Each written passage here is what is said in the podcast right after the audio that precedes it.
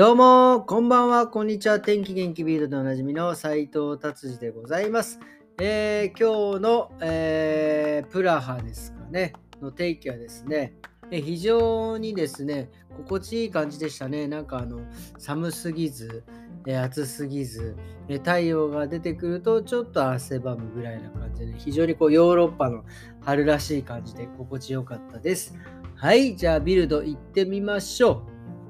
えー、ビルドですね、えー、ザク選手、えー、ザク選手はですね、どこだ、えドレスデンとか、えあの辺の方なんですけど、あそこもね、やはりあの緩和、えコロナ、え緩和してきてですね、えー、なんかここ、週末はなんかお酒飲めなかったんですか？ちょっとよく分かりませんがですね、まあ州によっていろいろね、法令が違うので、ちょっと分かんないんですけど、それも緩和されたみたいで、もう一気にその、今週末、先週末か、もうストリートパーティーみたいな感じでね、もう何百人も集まって、もうワイワイガヤガヤ、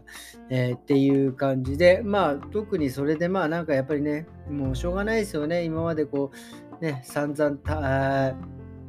溜まってたものがね、こう爆発して、まあちょっとだいぶ、えー、なんかアルコールにドラッグにもうなんか結構とんでもない、えー、騒ぎになってるみたいですけどまあねこれはまあでもまあね、そうですよね。そう人に迷惑はかけちゃいけないので、そこまでは、えー、考えながら騒いでほしいなと思います。はい、じゃあ次はですね、上海の方ですね、中国。はね、もうあのー、ここもだいぶ緩和に向かっていってるみたいですね。ロックダウンしてたのを緩和するという。これもね、でも本当に緩和していかないと中国、特にその上海とかあの辺はもうすごい、えー、輸出輸入激しいところで、やっぱりこう、なんていうコンテナがもうすごい溜まってるんですよね。それを、えー、もうどんどんどんどん回さないとですね、経済も回らないし、えー、特にドイツで言うとね、フォルクスワーゲンとかの、ね、工場が、えー、中国にあってですね、それもね、回していかないと、ね、経済、車も売れないし、経済が回らないので、これはね、どちらの国にとってもですね、えー、上海、中国の緩和っていうのは、えー、でかい構図経済効果があるという感じですな。はい、じゃあ次パーッといってですね、えっ、と、やっぱコロナになってから、あの自然のエアフィルターって言ってその植物がものすごいあの観葉植物ですかね。あの室内で買うや買う買う？室内で飾る室内に置いておけるようなやつ。あれがですねやっぱりそのまあその空気清浄機のように空気をきれいにしてくれるって健康のためにもいいというような感じらしいんですがまあなんかその植物によってはですね、なんかそのやたらに水分を与えなきゃいけないのもあって、そこから今度、カビが発生する可能性があるんじゃないみたいなことも書いてありますね。で、結局どれがいいのか、いいのかっていうと、まあなんか、なんていうんですか、あの、ベンジャミンとか、なんかその、なんですか、あんまりその、えー、水分を、えー、欲しない観葉植物で、えー、あの緑がわさわさしてるやつ。こんな感じのやつがね、笹みたいなやつね。メキシコのなんかヤシみたいな、なんかそういうのはなんかすげえいいみたいなと書いてありますね。まあでもやっぱりね、家の中にこうやってこうグリーンがあるとですね、